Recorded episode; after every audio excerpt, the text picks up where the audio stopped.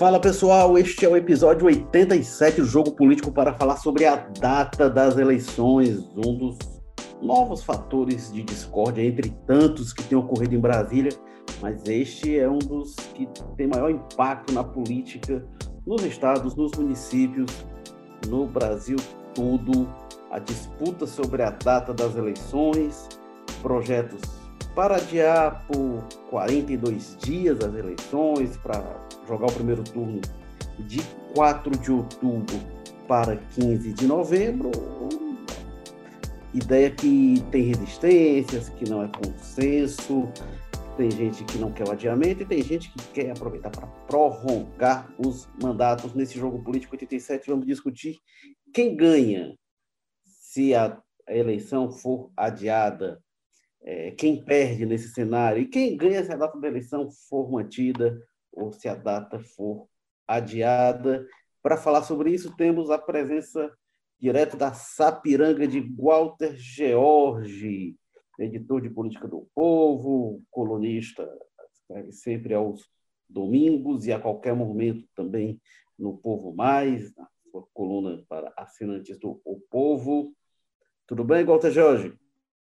Claro que firmo, lá Carlos Maza, que eu já estou visualizando por aqui, dizer de onde é que ele está falando, mas enfim. E, e olá também a quem está nos acompanhando aí de casa. Pois é, o Walter Jorge, comendador da Sapiranga, e Carlos Maza, direto do José Bonifácio. Tudo bem, Carlos Maza?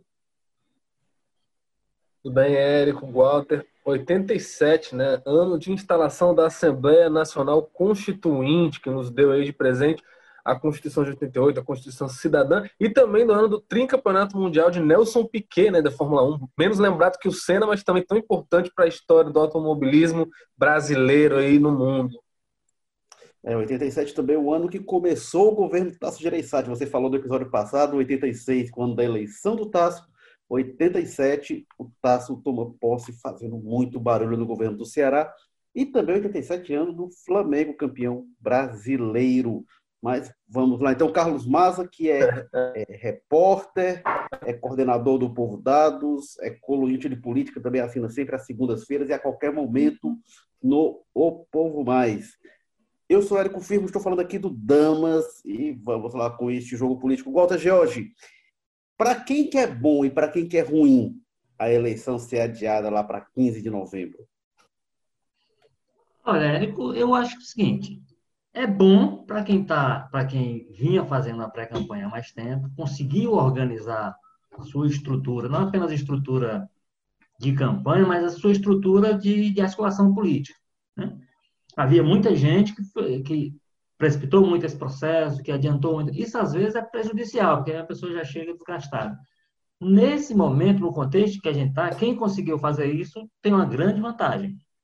E interessa a esse grupo, eu acho, fundamentalmente, que não haja qualquer tipo de alteração na programação prevista inicialmente e tal, seja mantida lá, sejam mantidas as datas para primeiro e segundo turno, naquele município onde haverá segundo turno, é, dentro do que estava programado evidentemente, é muito prejudicial para quem não conseguiu estruturar, para quem não tem nome, posto, seja de oposição ou de governo. Tem uma tese isso, isso, isso você está falando o cenário de manter a data da eleição, né? Cenário de manter a data. Agora, tem uma tese aí que, com a qual eu não concordo muito, por exemplo, tem um, tem, tem um, tem, há um movimento muito forte, que perdeu força, mas é um dos prefeitos, por exemplo, é, que esses estariam por trás Bom, uma parte queria que simplesmente não houvesse eleição e a gente fosse falar de eleição só em 2022, né?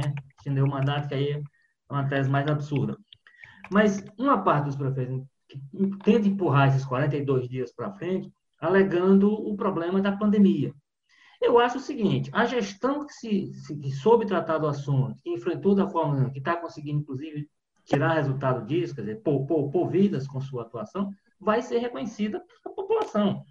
Então, eu acho que não, não, é, não são esses 42 dias a mais que vai se dar a essas pessoas que vai fazer com que as pessoas, finalmente, com 42 dias a mais, entendam que aquela gestão. Eu acho que quem tiver, quem aprovar o prefeito ou a prefeita diante do que ele fez, um prefeito que seja candidato à reeleição, ou um prefeito que tenha seu, seu candidato na campanha, é, reconhecerá isso no começo de outubro, tanto quanto reconheceria no final de, ou enfim, no começo de, de, de no meio de novembro, no meio do mês seguinte. Então, esse é um argumento que tem sido colocado na discussão desde o começo, com o qual eu não concordo muito. Né? Os prefeitos dizem que mais 42 dias, porque se for na data, vai pegar uma situação muito complicada, porque. Né? Então, assim, eu, eu acho que tem alguns argumentos confusos, mas fundamentalmente eu acho isso. Quem está com a campanha parece inclusive uma coisa muito óbvia, né? Quem está com a campanha organizada? Quem ganhou tempo, porque é óbvio, mas assim, em muitas situações, você antecipar muito a eleição, você chega meio cansado. Então, acaba sendo um desgaste que você enfrenta exatamente por estar muito tempo no clima de campanha. Eu acho que, na, na realidade desse ano, não. Quem conseguiu antecipar vai ter uma vantagem muito grande, terá uma vantagem muito grande, uma vantagem importante na campanha desse ano, caso seja mantido para o dia, para o começo, dia inicial, né, 4 de outubro. E, evidentemente, como eu disse, é óbvio, mas é fato, quem não conseguiu estruturar a campanha, que aí entra o fator conjuntural, que é o seguinte, que aí veio a pandemia e estragou totalmente o planejamento de quem tem. Né? Certamente a gente vai discutir um pouco, amigo, de, por exemplo, o Senado de Fortaleza, vai ver que foi isso que aconteceu. Havia um planejamento até muito bem pensado, mas que dependia de um mundo normal que a pandemia levou com ele. Então, está tá exigindo uma, uma, certa reorganização de estratégia, que aí esses 42 dias a mais são fundamentais. O, o Walter, tem todo tipo de argumento, né? Porque é, tem, tem quem diz, inclusive, que assim, a eleição mais cedo ela tem um impacto numa boa avaliação que as pesquisas têm mostrado dos prefeitos. Os prefeitos têm que está caindo, né? avaliado. né? Até, até perdeu um pouquinho na assim. É, e aí se diz isso, que, que é, é, é, a eleição mais cedo pega esse resultado positivo. Eu tento achar até mais isso, mais isso, viu, é? Que seria melhor para eles manter a eleição. É, mas, enfim, realmente essa mudança de 42 dias a gente vai discutir qual é esse impacto. Agora, Walter, o que você está dizendo, então, só para deixar claro, é que adiar a eleição é ruim para o Capitão Vale. Eu acho que sim. No caso de Fortaleza, não tenha dúvida. Se há alguém interessado que essa campanha aconteça amanhã, é o Capitão Wagner, que é, de longe, no cenário de Fortaleza, de longe, quem tem a situação mais estruturada e mais resolvida para entrar em campanha imediatamente. Né? Não tem, inclusive, algumas arestas, alguns problemas que parecia ter, já estão até mais consertados agora. Né? Havia dúvida até com relação ao presidente Bolsonaro, eles no, no evento lá do interior do Ceará, agora da transposição mostraram uma sintonia absoluta. Então, eu acho que, sem dúvida, no Senado de Fortaleza hoje, a quem mais interessaria que a eleição, que o, o calendário fosse mantido, é o capitão Wagner.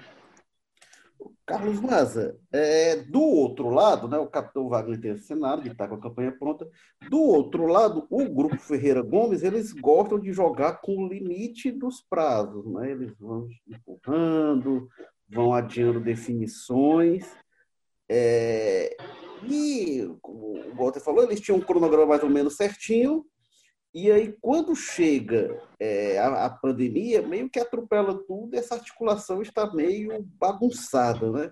Como é que você acha que assim, a eleição ser adiada, ou não sei, como é que mexe com a base do prefeito Roberto Cláudio?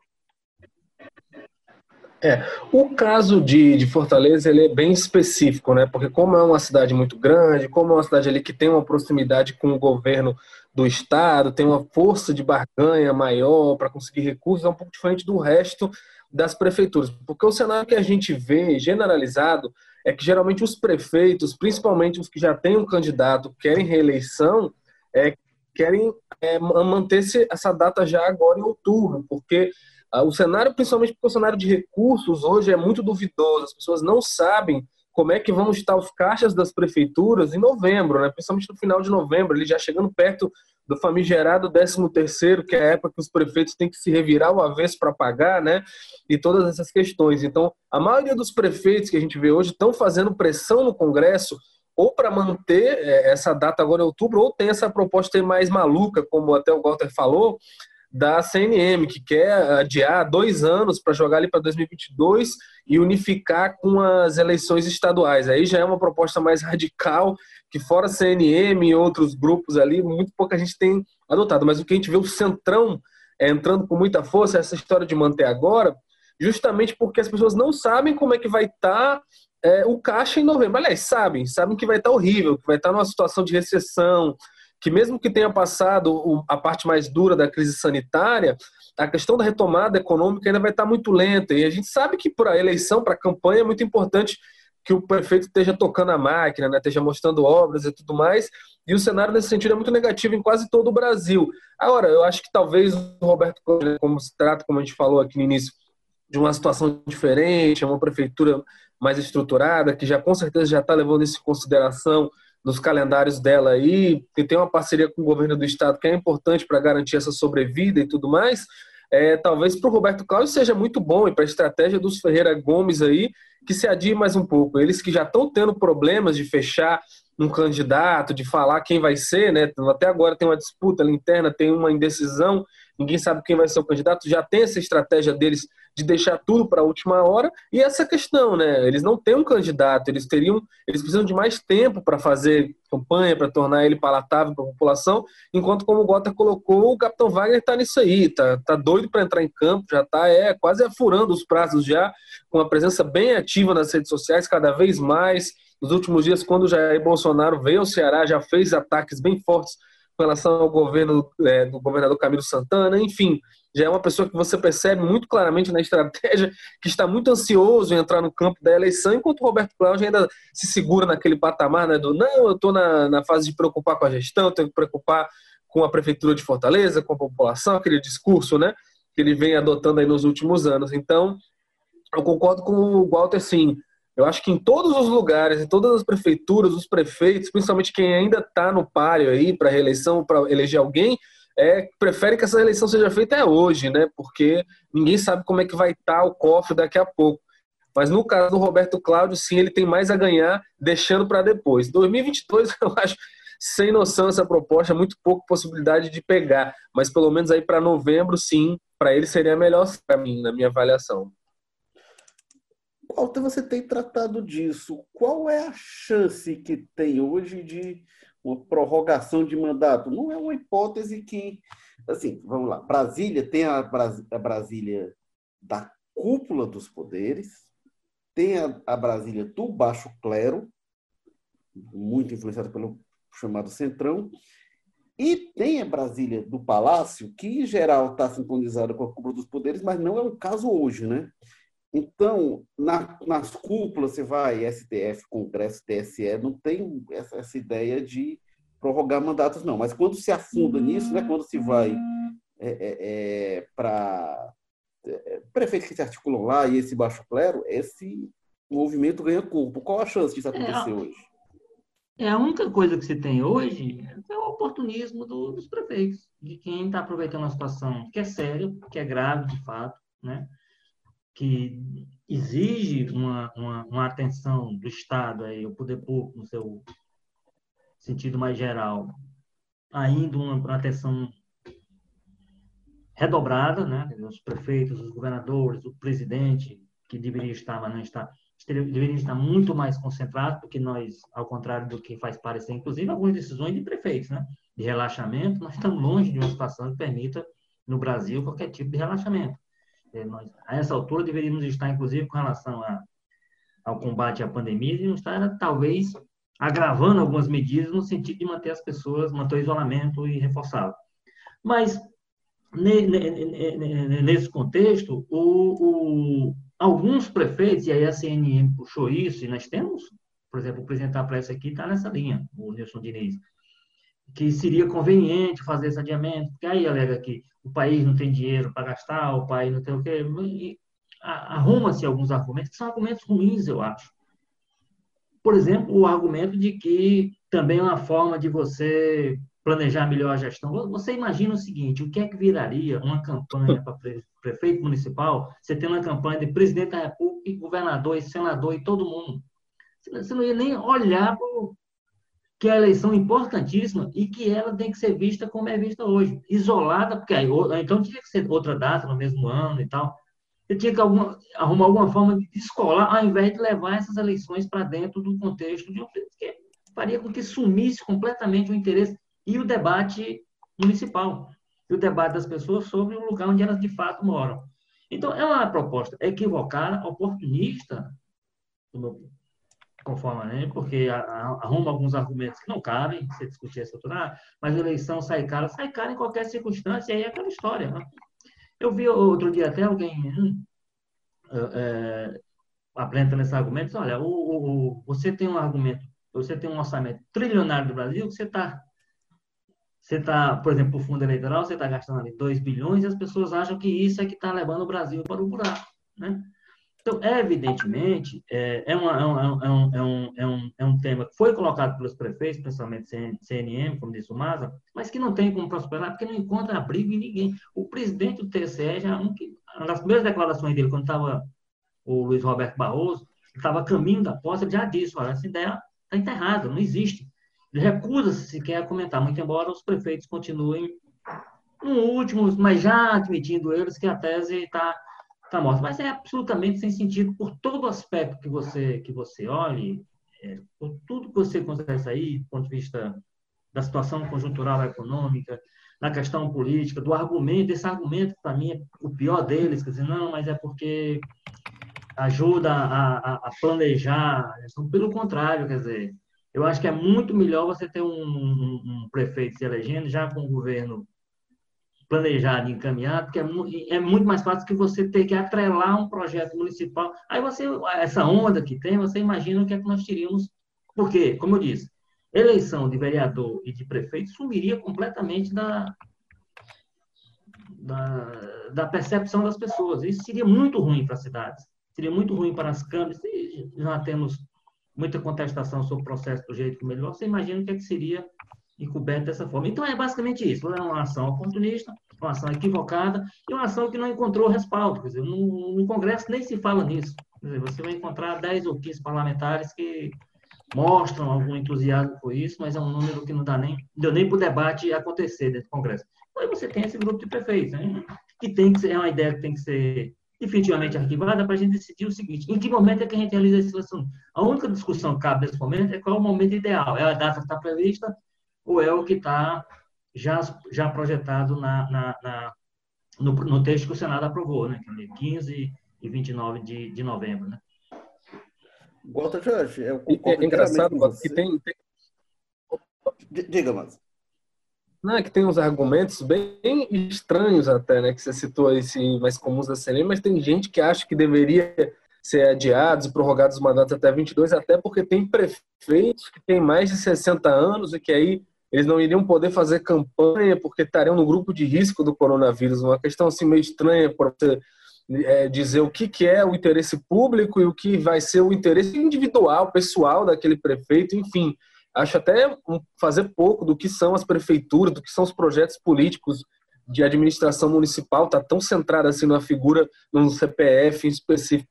Mas é como o Gota falou, é um grupo bem minoritário. Né? A gente sabe que a pressão do Congresso mesmo ali, do Centrão, e aí estão MDB, PP, PL, PSD, aquele pessoal que a gente conhece, sabe que joga pesado, né? Que tem ali uma pressão política, às vezes faz pressão para coisas que nem tem tanto interesse que aconteça de verdade, mas como forma de receber algo, outra coisa em troca, né? espaço político no governo, o que for, articulação mais forte ali no Congresso, espaço em comissões e tudo mais. A pressão desse pessoal é para manter em outubro, né? O que colocaria muita gente em contradição. Tá cheio de prefeito aí entrando com pedido de resgate econômico no governo federal, acho que quase 100% dos prefeitos do Brasil estão dizendo que o coronavírus está quebrando, está acabando com eles, está colocando eles numa situação de calamidade, que eles precisam de dinheiro, porque senão a doença vai acabar com a cidade, e querem fazer uma eleição em outubro, quando os efeitos dessa crise ainda vão estar mais graves. Então, é uma contradição muito grande. Mas é isso, né? Como a gente já vem noticiando nos últimos dias, os líderes passaram a semana, o fim de semana passado inteiro reunidos aí com o presidente da Câmara, Rodrigo Maia, e a questão agora é que está crescendo um consenso para que seja novembro mesmo. O próprio presidente do TSE, Luiz Roberto Barroso, tinha dito desde o início essa data, e é o que se caminha para acontecer hoje. Assim, 45 dias, 42 exatamente, né? Já dá um fôlego maior aí para a coisa estar tá um pouco mais calma, para pensar na eleição, até para ter convenções é, digitais, né? Que era uma grande dúvida, como é que ia ter fazer. Beleza, que na eleição ia estar menos grave a situação da crise, mas e agora, em agosto, em, em setembro? como é que iam ser feitas as convenções para confirmar os candidatos. Eu acho que adiando aí 40 dias já dá uma, um fôlego melhor para se pensar, para se elaborar isso, né? É, eu vou pregando o ponto que o Walter tinha falado, que eu acho muito importante. Walter, eu concordo inteiramente sobre a, a, essa questão da coincidência de eleições. A gente, quando, quando as eleições é, nacionais, as federais, presidenciais, é, como elas coincidem com as de governador, muitas vezes os debates se confundem e se entrelaçam de uma forma complicada. Né? Isso acontece com a eleição de senador, a gente tem a situação senador eleito junto com o governador no Ceará. Entre a eleição do, do, do Mauro Benevides, no começo dos anos 70, e a eleição do Tasso em 2014, todos os senadores eleitos no Ceará eram sempre aliados do governador que era eleito, porque o governador puxava. Então havia essa coincidência, porque uma eleição ofusca a outra. Isso é eleição majoritária do Senado, que vira um aposto da outra eleição.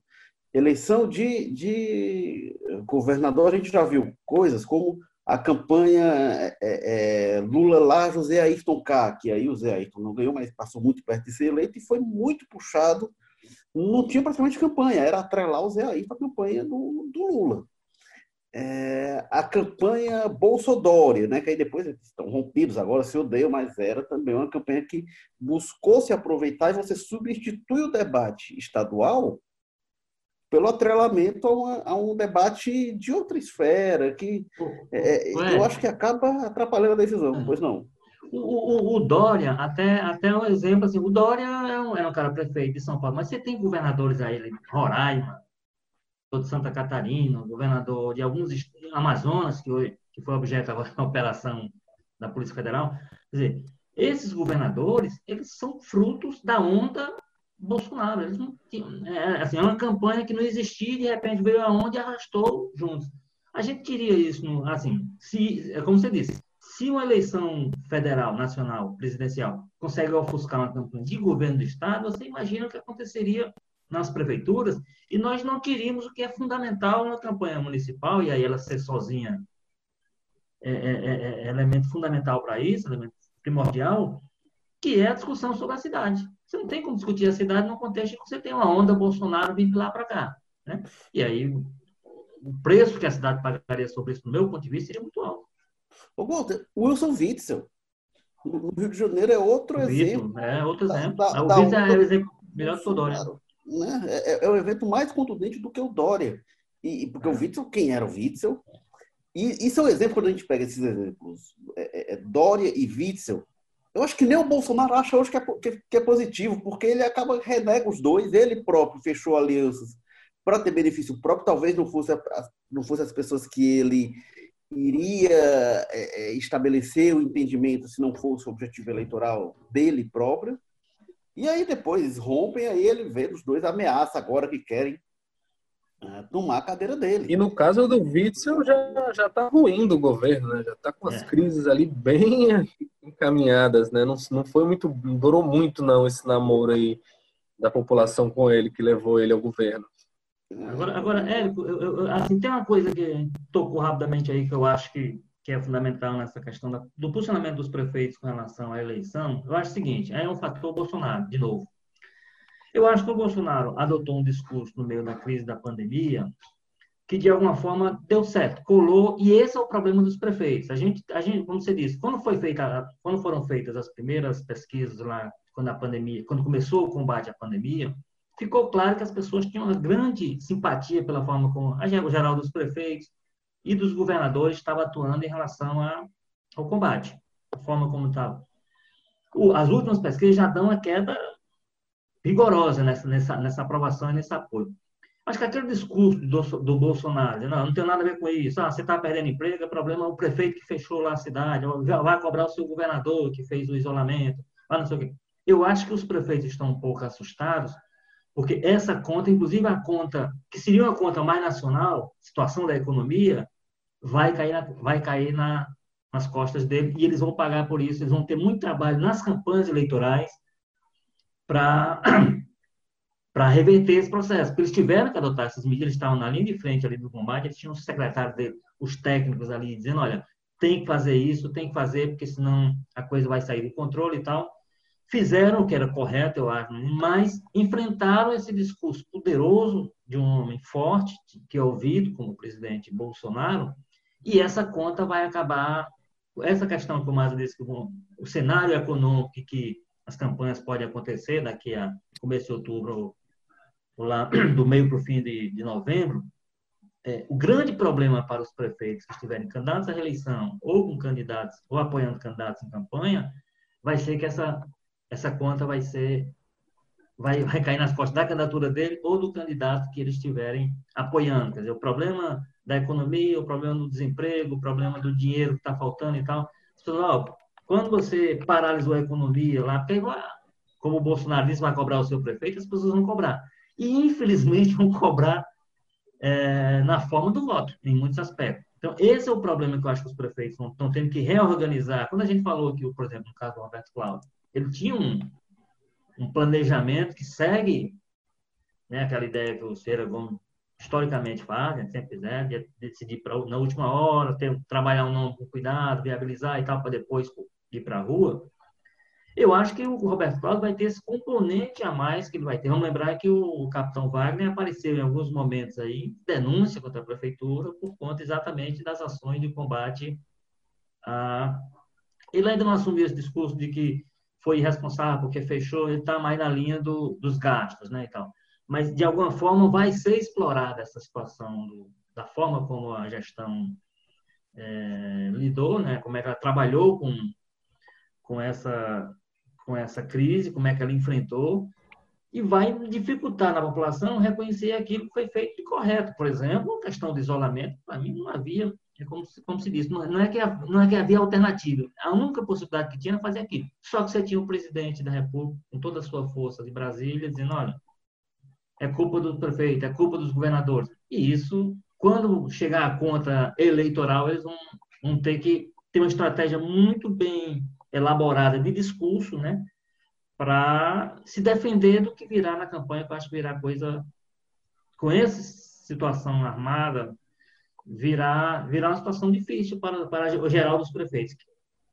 Poucos se, se surgiram contra, contra essas medidas de, de isolamento, né? É, Walter, tem uma questão que eu acho que, que é. Não sei se o Bolsonaro calculou isso politicamente, mas tem uma, uma coisa que pode favorecer o discurso do Bolsonaro. A crise econômica ela vai continuar quando a crise da saúde passar. Sem dúvida. Então, se tem a crise da saúde, tem a crise da economia. A gente vai ver agora, a gente está começando pode até se agravar, né? Pode. A gente está vendo no Ceará uma coisa também, que, que tem sido dita. É, a economia não está tá tendo impactada apenas por causa é, é, do isolamento, dos decretos. A, a economia está sendo impactada porque tem uma pandemia. Então, quando a pandemia afeta a economia chinesa, é, isso já tem um reflexo ali em fevereiro, março no Brasil. Antes de ter decreto aqui, já tinham por causa. É, restaurantes começaram a reabrir, comércio tá, já, já tem é, reabertura já de alguns dias. É, depois das primeiras imagens de lotação, fila na porta de shopping, enfim, o que a gente tem visto né, restaurantes e shoppings abaixo da capacidade. Porque as pessoas sabem que tem uma pandemia e, mesmo com muita irresponsabilidade, mesmo com, com muito menos cuidado, muito menos isolamento do que seria necessário, é, não é a mesma coisa. Então, os restaurantes eles têm uma cota que eles podem preencher de gente e eles não estão conseguindo. Os restaurantes estão tendo dificuldade, inclusive na perspectiva de, de ter uma operação que seja sustentável, de, de reabrir e conseguir sustentar essa reabertura com o nível de, de, de, clientela que eles estão tendo. Isso é efeito, não é de decreto de isolamento, isso é o efeito, a gente consegue ver o efeito concreto do, da pandemia em si.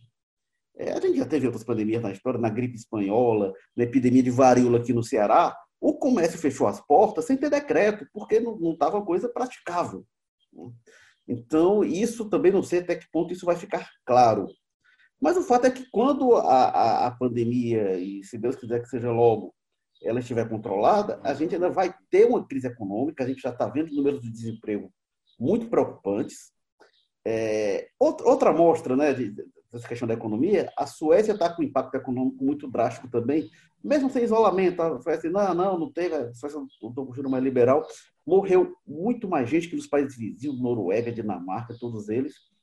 E a economia também está sofrendo muito. Então, é o, é o pior de dois mundos mas não sei como é que isso vai ser construído. O Bolsonaro ele diz assim, olha, a política de saúde foi dos governadores e prefeitos, não foi a gente. Qual foi a ideia de saúde que o Bolsonaro quis implantar que ele não conseguiu? A minha da cloroquina, né? Tinha a história da cloroquina, mas o que era? A ação de saúde que o presidente, que o governo federal quis implantar, que os prefeitos disseram, não, isso aqui a gente não quer fazer. Então, é, não teve, não teve nada, só teve essa proposta na, na economia, realmente, que instalou essa disputa. E o Bolsonaro, o que, que ele, o que está querendo dizer é isso? Não, o governo federal, porque ele não tinha o poder de ir lá no município dizer o que ia fazer, passar por cima de estados e municípios. Uma situação que nunca houve em pandemia nenhuma, em pandemia de dengue, de cólera nenhuma, a gente teve esse tipo de debate. Mas é, é, o Bolsonaro quer apresentar que, que a presença da República é irrelevante nisso. Pode ser que o discurso cole, parece que está colando para uma parte da população, né?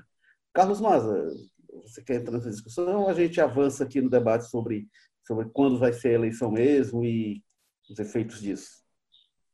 Não, é, pois é, como vocês colocaram aí, hoje já está bem claro, já estão bem colocados na mesa pelo presidente Jair Bolsonaro que a estratégia dele na eleição vai ser essa mesmo, né? O argumento dele é, é esse de que tudo que foi feito pelos prefeitos, pelos governadores aí é, vai ser responsável pela crise que vai vir, o que é uma coisa meio maluca, né? Eu acho que a gente teve em quase todos os países do mundo essa crise do coronavírus se colocou não só como uma doença que é capaz de atingir os indivíduos na saúde dela, mas como que tem um impacto nos sistemas de saúde, que tem impactos na economia, né? A gente está vendo aí vários países da Europa, inclusive, com perspectivas aí, projeções de crises econômicas no período de recuperação gravíssimas, né? E a gente ainda, enfim, não sabe nem como é que vai ser essa recuperação. Agora, eu acho que essa estratégia do Bolsonaro ela é muito arriscada, né? Ela, ela me parece algo que vai ficar muito restrito àquela questão do submundo, aquela questão mesmo de fake news, de bater mesmo. Porque se você levar isso para um debate de televisão, se você levar isso para um, um meio mais franco, é, é, é muito difícil que isso se sustente diante dos fatos, da realidade. A gente está falando numa situação que, beleza, o Bolsonaro vai dizer aquilo, olha, eu avisei que até a crise eu avisei, né? O argumento básico dele, que os aliados vão repetir. Mas ele também chamou de gripezinha, uma doença que hoje a gente já tem aí quase chegando a casa dos 60 mil mortos. A maioria das pessoas conhece, tem amigos, tem familiares, conviveu com a situação, mostrando que não tinha nada de gripezinha, que era uma doença muito grave. Então, se o Bolsonaro tenta fazer os prefeitos responderem por isso aí, ele vai ter que responder também pelas besteiras que ele falou e que o pessoal dele apoiou também. Então, é, é muito difícil que isso se sustente num debate franco, de fatos mesmo, né? Pode ser uma estratégia para alimentar a base radicalizada ali, o tal do gabinete do ódio, mas eu acho muito difícil que as pessoas é, é, é, caiam nesse papo com relação quando a gente vê o que mais aconteceu, o que mais teve de repercussão essa doença e que as próprias pesquisas têm mostrado né, que a população apoia é, as ações dos prefeitos, dos governadores nesse sentido e desaprova a forma como o Bolsonaro tem tratado essa crise, tirando aquela base fiel, radicalizada dele, que nem prisão do Queiroz conseguiu abalar nem um pouco, né? É, pois é. O, o Walter, agora apontando aqui, né, para é, como é que está o, o, projeto é, é, de adiamento da eleição, ele prevê que a eleição que seria em 4 de outubro passa para 15 de novembro, é, sai do primeiro domingo de outubro para o terceiro domingo de novembro. E o segundo turno, que seria no dia 25 de outubro, outubro, o último domingo de novembro, ele passa para 29 de novembro. Então seria, a gente teria é, três semanas entre as eleições, passa a ter duas semanas entre primeiro e segundo turno. É, isso favorece quem? Porque a gente é, é tem, tem um segundo. Já, já tem a eleição já se tornou mais curta de 2016 para cá, na minha reforma eleitoral, e agora o segundo turno, muito mais curto. Quem que ganha com isso? Quem que se favorece? Eu acho que nesse caso específico deve favorecer a uma. Bom, a gente tem que projetar, imaginar que vai ter segundo turno, porque isso não é certo, né? Que, por exemplo, no caso de Fortaleza.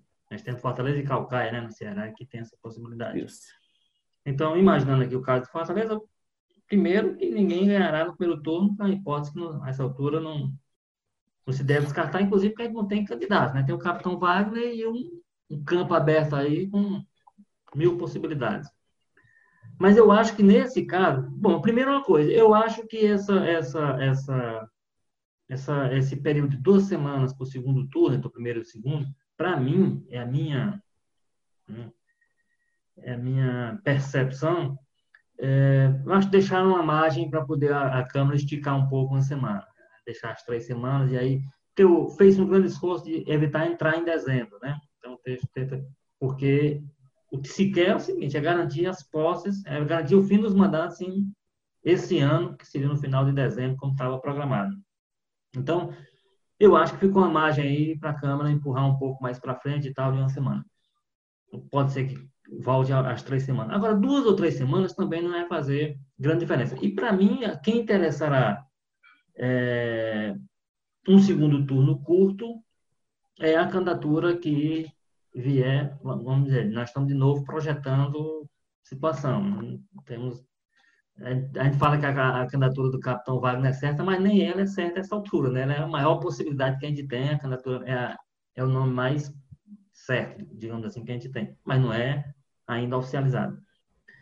É, eu acho que quem for enfrentá-lo terá uma vantagem. É, eu tenho essa, eu, acho... eu tenho essa, essa, esse sentimento. Agora, a gente está aqui no, no, escuro. Né?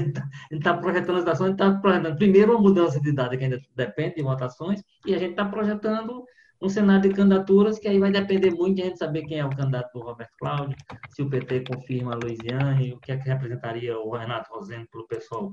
Ele também vai se submeter a prévias, mas dificilmente deixará de ser. Enfim, e o papel que terão outras siglas aí, como o PSDB, que mantém essa candidatura, enfim.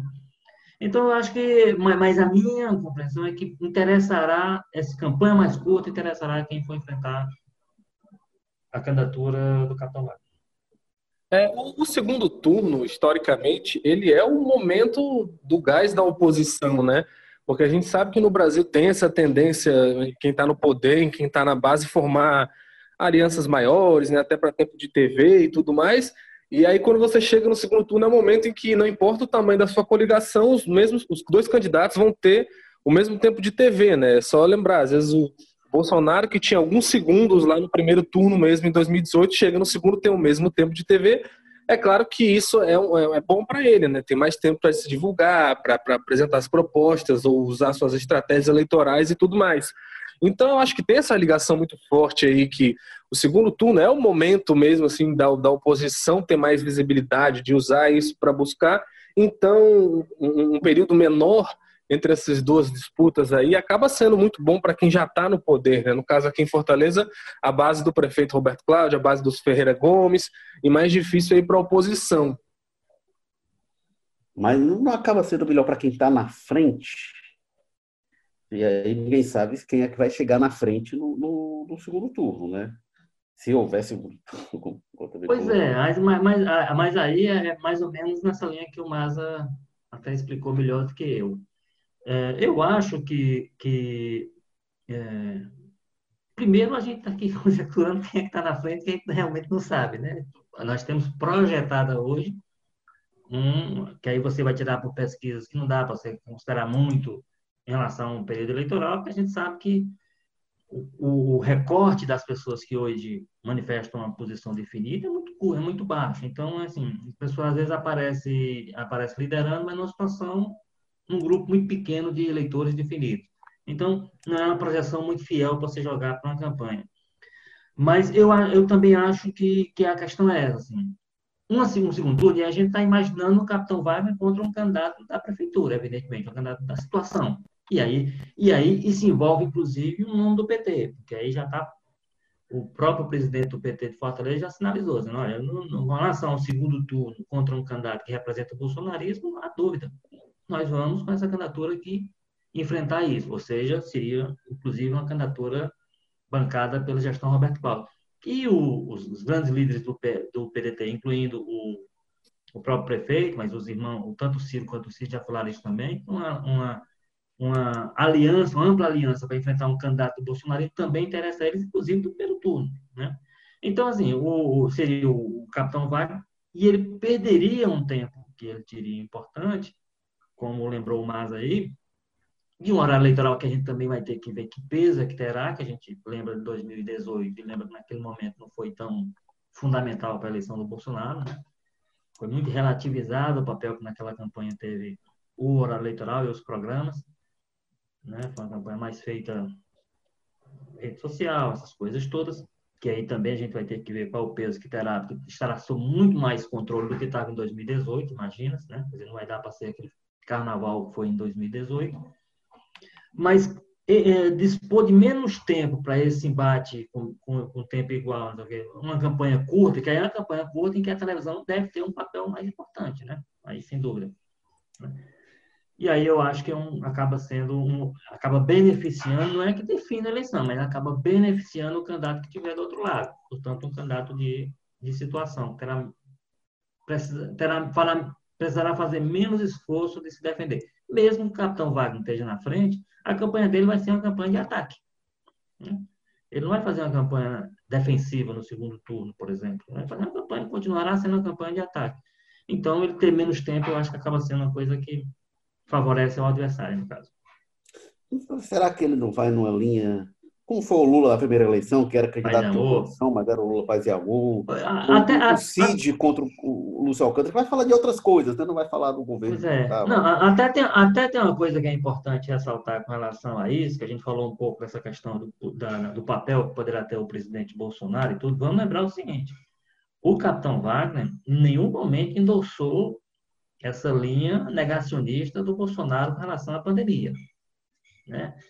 Ah, o perfil dele das redes sociais estava lá o capitão dele com mesmo com seu com sua proteçãozinha, chamando as pessoas para se proteger, e ele não foi. Foi inclusive chamado de petista por isso, né?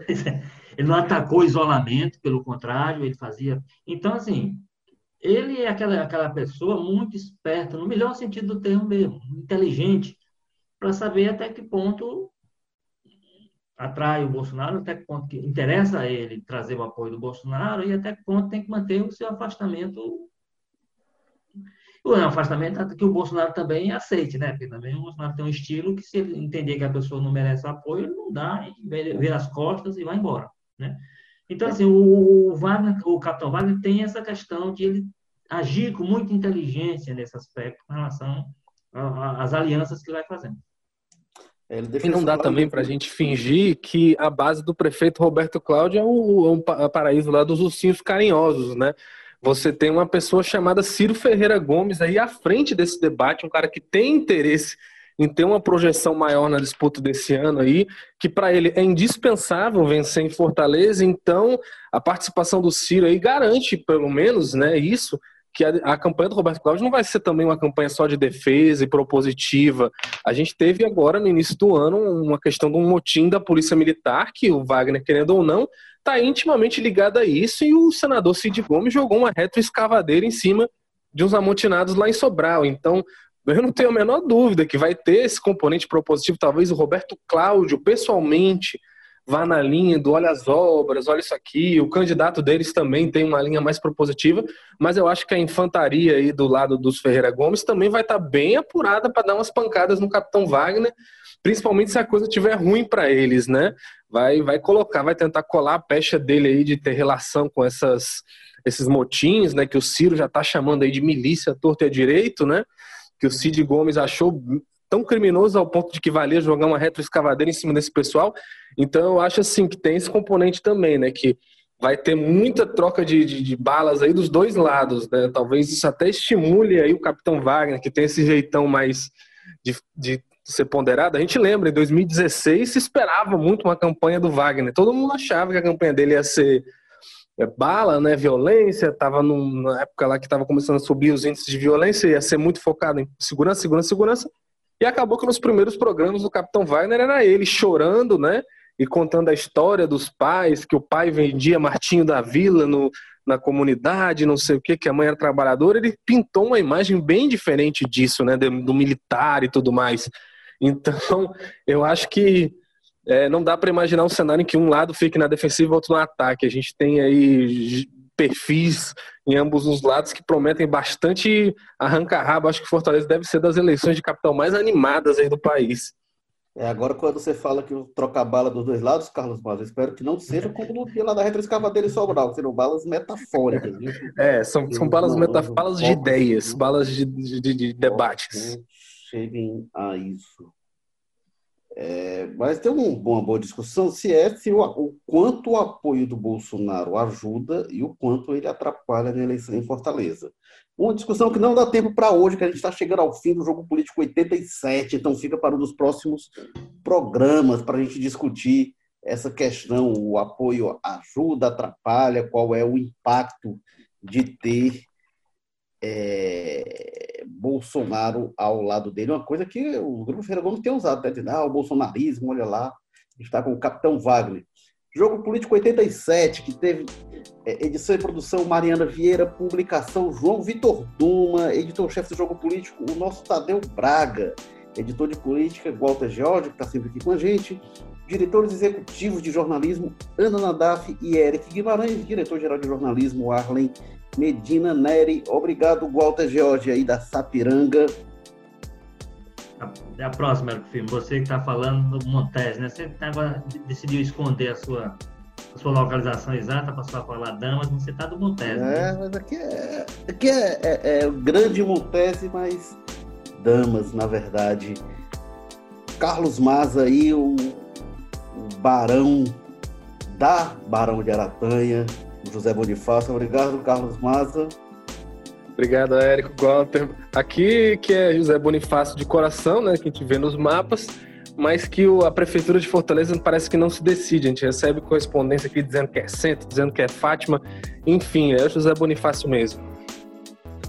É, eu, eu já falei aqui que a região que eu moro é o que a gente chama de Paramotoquinha que é um entroncamento entre Parangaba, Montese, Itaoca e Serrinha. Ah, oficialmente aqui é Damas, de onde eu falo. Eu sou Érico Firma, a gente fica por aqui no Jogo Político 87. Até a próxima semana. Um abraço e até lá.